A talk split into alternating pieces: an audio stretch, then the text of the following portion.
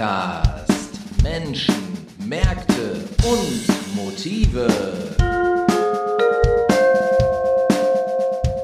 Hallo und herzlich willkommen zum Ruhr-Podcast. Ich bin Anni Büttner und heute verlassen wir mal unseren gewohnten Ablauf, denn ich werde nicht über meine Schulter schauen, sondern auf meine Wetter-App.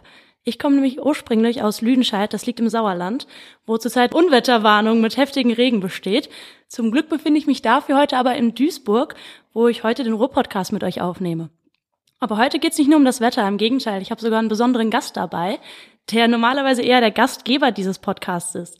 Und zwar ist das Frank Oberpichler.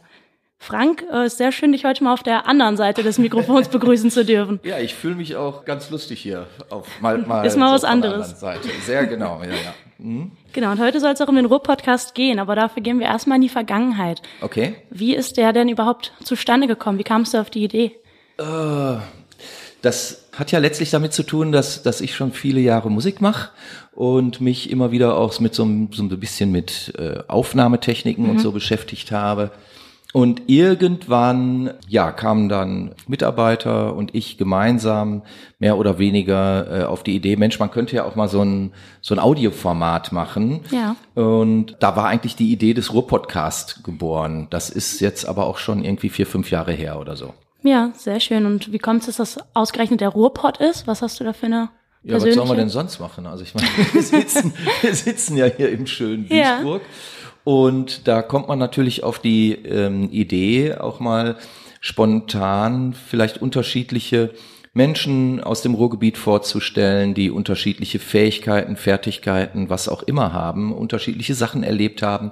So ein bisschen ab vom Normalen. Ja. Also wir möchten jetzt auch nicht das präsentieren, was schon irgendwie in einer, in einer Watz oder in anderen Medien gestanden hat, sondern wir möchten Themen entdecken. Wir machen ja viel aus dem Bereich Kultur zum Beispiel, aber auch aus ähm, vielen anderen Bereichen, Gesundheit, Medienwissenschaft, äh, Sport hatten wir schon, etc. pp. Aber es ist immer als so ein bisschen, wir haben manche Themen entdeckt, manche Themen haben Ja. uns entdeckt, manche Themen sind mittlerweile bekannt geworden, ähm, manche Themen sind War nur bei euch. war nur bei uns, ja, auch das gibt's. Und naja, aber ich denke, letztlich, wir, wir haben ja jetzt schon über 130 Folgen gemacht und ich denke, wenn wir das jetzt noch zwei, drei, vier Jahre machen, werden wir ein sehr, sehr gutes Bild über das Ruhrgebiet und die Menschen hier im Ruhrgebiet haben. Es gibt immer wieder was Neues zu entdecken. Es gibt immer wieder neue Leute, die irgendwelche kreativen Ideen haben oder neue Produkte entwickeln oder eine neue Dienstleistung anbieten, Ja. was auch immer. Und darum geht's uns ja. Ne? Also, dass, dass wir ich sag mal, schon auch eine, ein Newsportal oder sowas sind für Menschen, die etwas anders machen. Ja, euch geht's also hauptsächlich so um persönliche Geschichten auch und wirklich die Menschen, die hinterm Ruhrpott stecken und hier wirklich wohnen. Genau. Also das, es muss sowieso eine, eine Voraussetzung muss für jeden Talkgast erfüllt sein. Er muss entweder hier leben oder hier geboren sein und hat sich dann vielleicht irgendwann mal äh, umorientiert und ist beispielsweise hatten wir mal jemanden, der hier im Ruhrpott geboren wurde, aber dann nach Berlin gegangen ist und da war für uns natürlich spannend zu ähm, erfahren, warum geht man denn nach Berlin, wenn man im schönen Ruhrgebiet geboren Ja. wurde. Eine spannende Folge auch, wie ich finde. Ja, da bin ich ja was ganz Besonderes aus dem Sauerland. Aus dem Sauerland, genau. Ja, aber du interviewst ja mich. Also Genau, das ist wenigstens ein Ruhrpott-Aspekt Wie bist du überhaupt dabei. auf die Idee gekommen, mich zu interviewen für so eine Folge? Ähm, ich mache ja das Praktikum gerade über Studio 47 Aha. hier bei uns, was auch schon mal vorher in der Folge ja thematisiert Genau. wurde. Genau, und dann dachte ich, wenn man schon mal die Möglichkeit hat, im Podcast dabei zu sein, dann klaue ich dir den doch direkt mal So und drehe den Spieß ah. um. Du hast ihn quasi geentert. Genau. Alles klar. Vielleicht erzählst du dann aber auch kurz noch, äh, jetzt bin ich schon wieder in der Moderatorenfunktion ne? aber du könntest ja vielleicht auch noch kurz erzählen, was, was du da gerade machst bei Studio 47, damit Ja. die Zuhörerin, der Zuhörer kurz den Dreh noch bekommt. Genau, also ich mache gerade das NRW-Reporter-Programm. Mhm. Da geht es darum, dass wir über zwei Monate hinweg Praxis und auch theoretische Sachen lernen, um zu schauen, ob eine journalistische Karriere was für uns wäre. Okay. Und dann ist unter anderem ein Punkt jetzt hier bei Durian, wo ich eben in Podcast und PR so ein bisschen reinschaue. Aber da geht's dann auch in Richtung Zeitung oder ja, eben ins Fernsehstudio. Einfach, damit man einmal das Rundumpaket irgendwie kennenlernt. Cool, ne? Ja, auf jeden Fall eine Möglichkeit, wo man ganz viel auf einmal lernen kann. Sehr gut. So, dann interview mich doch einfach. Darf ich wieder? ja, klar. ja, super. Also wir haben ja schon über persönliche Erlebnisse gesprochen. Mhm. Was ist denn für dich hier im Ruhrpott was ganz Persönliches, weshalb du sagst, hier fühle ich mich wohl? Ach, das, das kann man nicht so an einer Sache festmachen. Ne? Also es wird ja immer gerne gesagt, so, ja, es sind die Menschen, die so, ja, genau. die so herzlich sind und so. Das ist natürlich alles Quatsch. Also du findest im Ruhrgebiet genauso viele Arschlöcher wie überall sonst auch. Aber was man hier, denke ich, wirklich in, in toller Kombination findet, ist einfach eine unheimliche Ansammlung an sehr, sehr unterschiedlichen Einstellungen an sehr unterschiedlichen Lebensweisen, ja. an unterschiedlichen Formen von Kreativität. Und das ist für mich halt sehr, sehr spannend und interessant. Ne? Also in einem unkreativen Umfeld könnte ich gar nicht leben. Ja. Also ich würde verrückt werden. Und das, das ist hier schon anders. Also du findest hier schon wirklich durchgeknallte Leute, aber auch Leute, die wirklich was drauf haben, die, die gut drauf sind, die, die frische Ideen haben. Ja. Und die ganze andere Palette hast du aber auch. Ja, und da hast du wahrscheinlich schon einige auch kennengelernt. Das äh, kann man so sagen, ja. Positiv und negativ. Genau.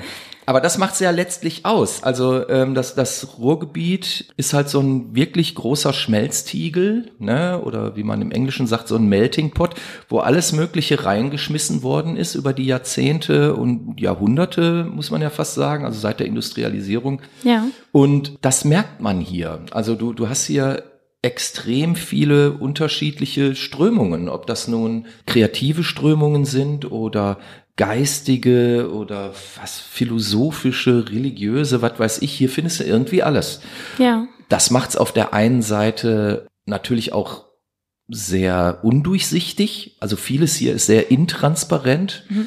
Das merkt man dann mitunter auch in der Politik. Aber gut, auf der anderen Seite macht das aber auch vieles möglich. Ne? Weil, ja. weil du für jede für jede Gelegenheit, für jede Idee, für alles, was irgendwie ansteht, findest du hier Leute, die das schon mal gemacht haben oder die, die das können einfach oder oder zumindest sagen, dass sie es können. Und, am Ende wird's dann halt Murks, aber ist ja egal. Also man traut sich halt was zu und das ist ja auch schon mal cool. Ja, das heißt, man kann nicht sagen, genau das ist der Ruhrpott, so sind die Leute da, sondern es ist einfach ein bunter Misch von ganz Nein. vielen verschiedenen Menschen. Genau, also das, das kann man wirklich nicht sagen. Also es wird ja immer so gerne versucht, ja. besonders wenn irgendwelche merkwürdigen äh, Feiern sind oder so, dann werden irgendwelche Menschen aufs Podium gehievt, die dann immer sagen, ach, die Herzlichkeit hier und ach, die sind alle so freundlich und das stimmt nicht. Also ja, die ja. Leute hat man auch, aber wie gesagt, äh, die hast du woanders auch. Also das, das macht den Ruhrpott oder das, das Ruhrgebiet nicht wirklich aus. Es ist hier wirklich so dieser, dieser Clash an unterschiedlichen Ethnien, an unterschiedlichen ähm, Geisteshaltungen, an unterschiedlichen Formen von Kreativität, die es interessant machen. Ja, das merke ich auch aus dem Sauerland dann. Wenn man hierher kommt, eigentlich hat man immer so die Erwartung, weil das ja dieses Vorurteil ist über den mhm. Ruhrpott, hier ist alles nur grau und düster und die, alles ist irgendwie ist eintönig. Das immer noch so? Ja, das ist immer noch so tatsächlich. Das ist, ja, vor allem wir jetzt aus dem Sauerland mit dem ganzen Grün und Natur, dann Sauerland. wollten sie mir alle erzählen, wenn ich hierher komme und dann äh, ist alles grau. Aber es ist schön, dass man auf jeden Fall das Gegenteil dann mal sieht. Ja, aber ihr wichtig. kommt nicht so richtig raus aus dem Sauerland, glaube ich. Ne? Ihr seid ja auch so ein bisschen eingeschlossen genau. Jetzt. Ja. Ich frage mich gerade, ob das schlimm ist. Vielleicht. Vielleicht musst du mal besuchen kommen. Das ist ja. Aufklärungsarbeit. Okay.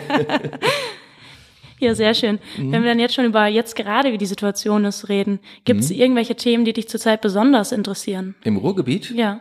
Also was, was mich letztlich immer interessiert, ist ja, wie sich die Städte im Ruhrgebiet entwickeln. Ne? Also ich bin ja ein großer Freund der Stadt. Mhm. Ich kann mit Land nichts anfangen. Also ich kann mal eine Woche aufs Land fahren, in Urlaub oder so, aber da wird mir dann schnell langweilig. Ja. Und von daher, ich bin ein echtes Stadtkind und äh, das werde ich auch nicht müde zu betonen.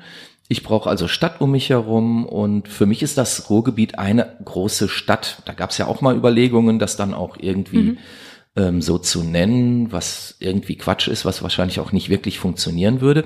Aber wenn man jetzt mal den Blick auf diese Region Ruhrgebiet lenkt, hat man schon so etwas ich sag mal, von der Größe her und von der Einwohnerzahl her, was durchaus vergleichbar wäre mit Paris oder vielleicht auch mit London. Natürlich hat man hier nicht diesen echten Metropolcharakter, den mhm. hat das Ruhrgebiet ja. einfach nicht, den wird es auch nie haben, weil man zwischen den Städten schon auch immer gewisse Grenzen hat. Teil, teilweise auch Grenzen in den Köpfen. Letztlich hat man aber in, in jedem ähm, Kaff hier äh, einen eigenen Bürgermeister und ein eigenes Rathaus und Leute, die sich untereinander sowieso alle nicht verstehen, aber jeder meint, er wäre besser als der Nächste und so ja. weiter und so fort. Das macht's alles natürlich schwierig und widerspricht dieser Idee von Metropole total. Aber da muss ich sagen, genau das finde ich halt spannend. Ne? Also wie entwickeln sich Städte? Wie könnte die Stadt von morgen aussehen? Wie lebt Mensch heute ja. in seiner Stadt? Und ähm, ja, das verfolge ich mit großem Interesse auf jeden Fall. Ja, sehr schön. Das schaffst du ja auch eigentlich mit dem Ruhr-Podcast, indem du jetzt nicht sagst, ich möchte nur Leute aus Duisburg oder aus einer einzigen Stadt im Ruhrgebiet, sondern einfach das generelle Ruhrgebiet, die Menschen, die dort leben und nicht eben nur die Einzelperson. Ja, also das ist ja auch so ein bisschen unser Anspruch, ne? Also, dass hier halt Themen präsentiert werden sollen, die, ich sag mal, so ein so ein Bild abrunden können vom Ruhrgebiet. Ich glaube schon, wenn man 20, 30 Folgen vom Ruhr-Podcast sich mal anhört, was man durchaus mal tun könnte im Urlaub, liebe Leute, wenn ihr also ins Sauerland fahrt und dort auf einem Pferdehof äh, drei Wochen Urlaub macht. Und die Langeweile Kinder, habt. Die, die, Kinder werden den ganzen Tag bespaßt und ihr langweilt euch auf irgendeiner doofen Wiese. Dann könnt ihr vielleicht den Ruhr-Podcast hören und ähm, euch zurücksehnen ins schöne Ruhrgebiet und ihr werdet viele spannende Themen erfahren. Ja, wenn ihr da einen Tipp braucht für den Bauernhof, dann Bescheid sagen, ich ja. habe da bestimmt welche. Sehr gut. Genau. Ja, sehr schön. Hast du denn irgendwelche speziellen Ziele, wenn du jetzt denkst an den Ruhr-Podcast? Möchtest du da noch Ziele? was Bestimmtes erreichen? Möchtest du? Nee. Also ich habe ich hab das ja nicht gestartet um zu, sondern ich, ich wollte etwas anbieten. Ja. Also mir geht's überhaupt nicht darum, irgendeinen Preis zu gewinnen oder so. Mir geht's überhaupt nicht darum, irgendwem Honig ums Maul zu schmieren. Das ist alles nicht. Wenn, wenn ich ein Thema interessant finde, dann machen wir das. Punkt. Ja. Und wenn ich ein Thema doof finde, machen wir es nicht. So, wir haben schon eine Menge Themen angeboten bekommen, wo ich auch gesagt habe, nee, passt nicht. Mhm. Und dann haben wir es auch nicht gemacht. Und andere Themen, die ich gerne gemacht hätte, wurden dann aber von den Leuten, die ich vielleicht interviewen wollte, abgelehnt oder ja. so, ne? die dann auch gesagt haben, nee, ich traue mich nicht oder ich will nicht oder da müsste ich ja zu dir kommen, ich komme nicht nach Duisburg, so. ja, natürlich nur schade, schade um die Chance dann. Ja, aber so ist das, ne? Also man ja. kann nicht alles machen. Nee, das stimmt, aber wenn du schon dabei bist, wie findest du denn die Leute, die du dann interviewst oder wie kommst du auf die Themen oder kommen die Leute zu dir? Alles das. Also ja. ähm, Themen finden sich und Themen kommen zu, zu mir äh, oder zu uns, klopfen an die Tür der Agentur. Ja. Also das, das ist sehr, sehr unterschiedlich. Also ich treibe mich ja nun wirklich rum und mhm. ähm, da fallen Themen wirklich wie reife Pflaumen vom Baum. Ja, und dann auch, ich habe auf deiner Website gesehen, dass Leute sich auch direkt praktisch mit einem Thema bei dir melden ja, können. Klar. Das ist bestimmt auch interessant für Leute, die das hören, klar. die sich fragen, wie, ich habe eine interessante Geschichte, wie komme ich denn zu dir? Genau, das geht.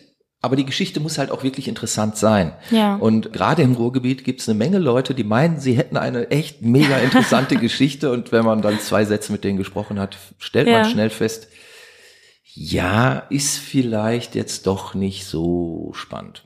Ja, was zum Beispiel hast du da ohne konkrete Sachen nee, ich will nennen, jetzt irgendwas? kein kompromittieren oder so, aber ja generell einfach Themen, die vielleicht einfach schon zerkaut sind ja, und tausendmal.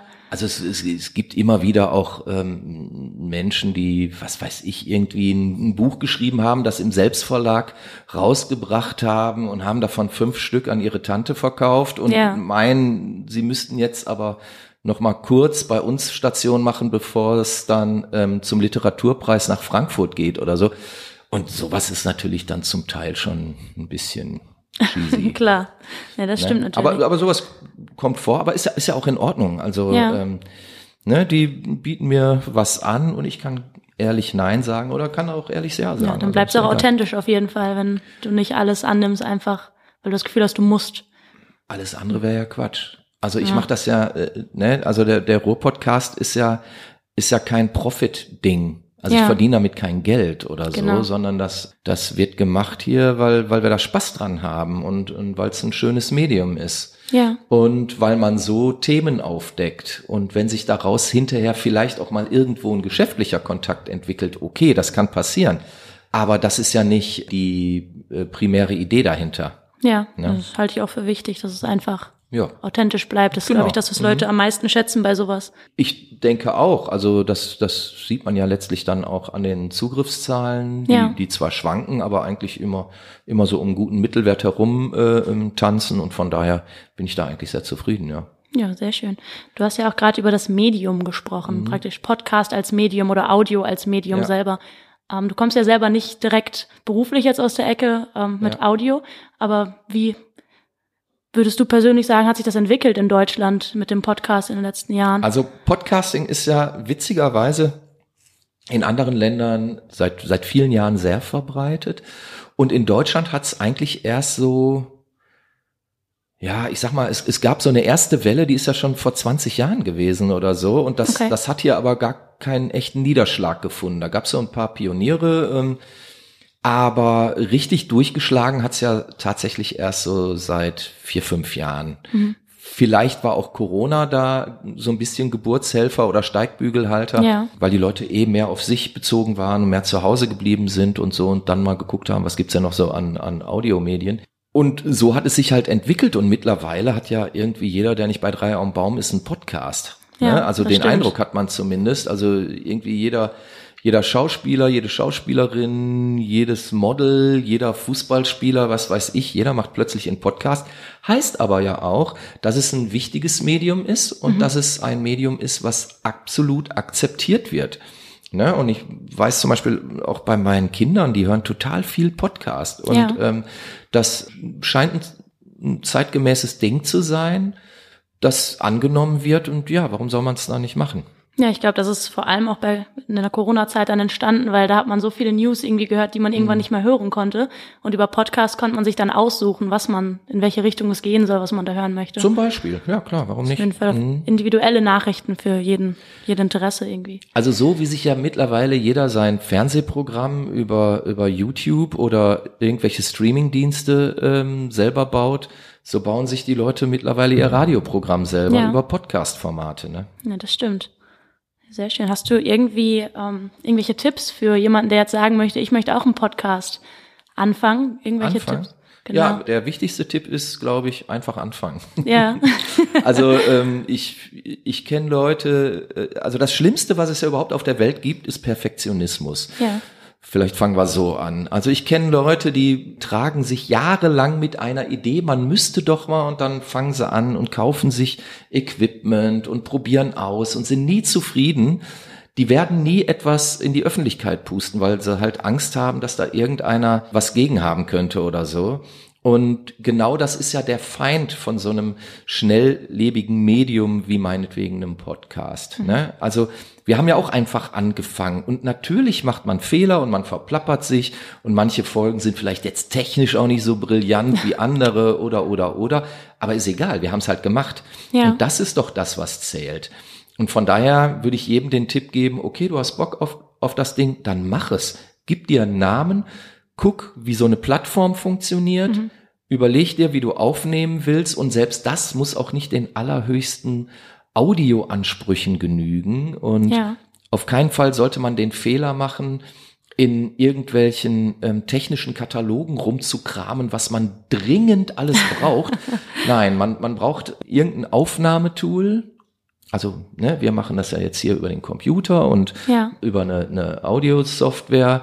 Man braucht ein Mikro und eigentlich kann man damit ja schon arbeiten. Also es muss nicht immer das teuerste Gear sein, es muss auch nicht immer das beste Programm sein. Man kann mit relativ einfachen, günstigen Mitteln eine gute Folge ähm, erstellen. Wichtig ist nur, dass man es einfach macht.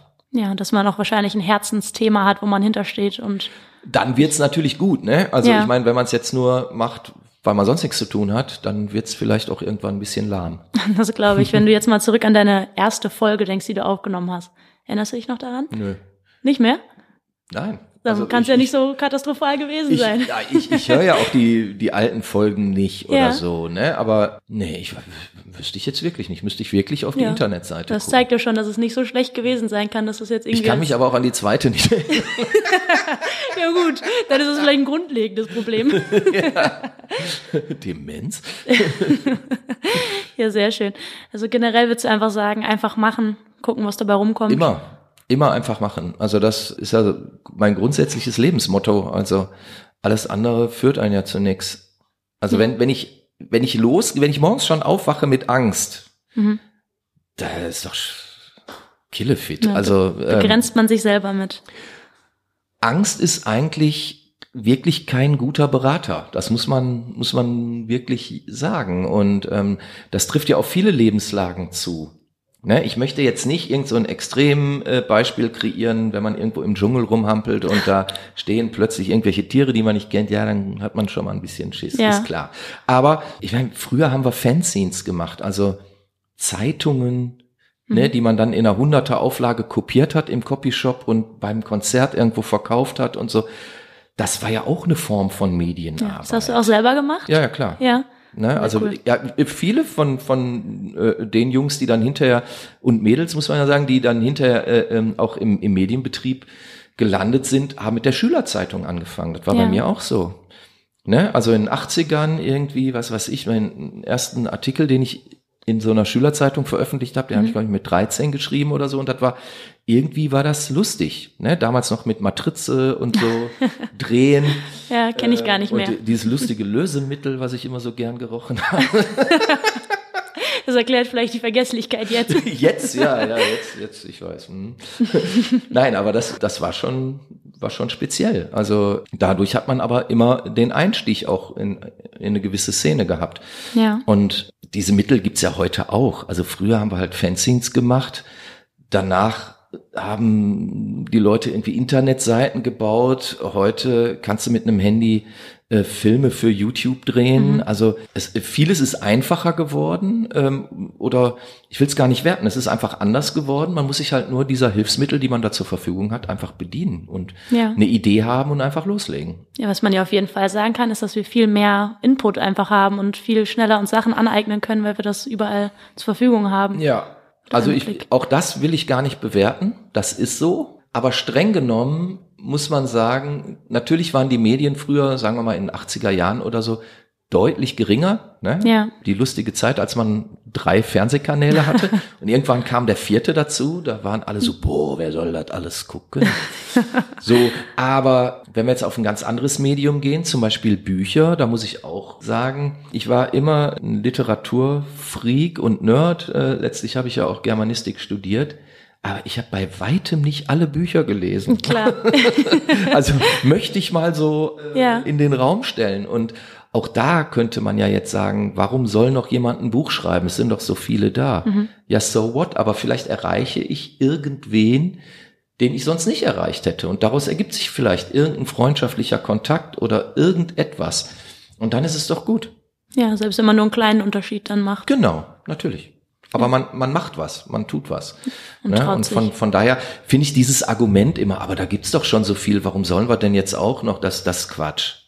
Ja. Ne? Also ich kann mich tatsächlich erinnern, als wir äh, mit der Agentur angefangen haben, erste Internetseiten zu bauen. Das war so 96 oder so. Mhm. Da hieß es erst, also erst war da eine große Angst vor tatsächlich, weil ähm, auch die wir, wir haben ja viel für, für kleine und mittelständische Unternehmen gearbeitet damals und dann wurde gesagt, ja, das brauchen wir nicht, ne, das, das ist ja morgen alles wieder Ja. vorbei und so, Klassiker. Und dann hieß es plötzlich, als sie dann gesehen haben, ups, alle anderen vier machen das ja auch. Ja, nee, warum sollen wir das denn jetzt auch noch machen? Die anderen machen ja schon.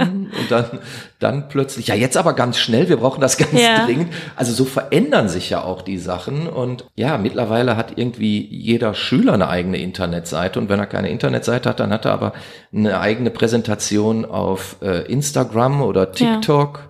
Facebook ja nicht mehr. Ähm, das ist ja für ältere Semester wie mich vielleicht noch. So, aber sagen wir mal so, die, die Möglichkeiten der Präsentation sind unzählig viele geworden, das ist richtig.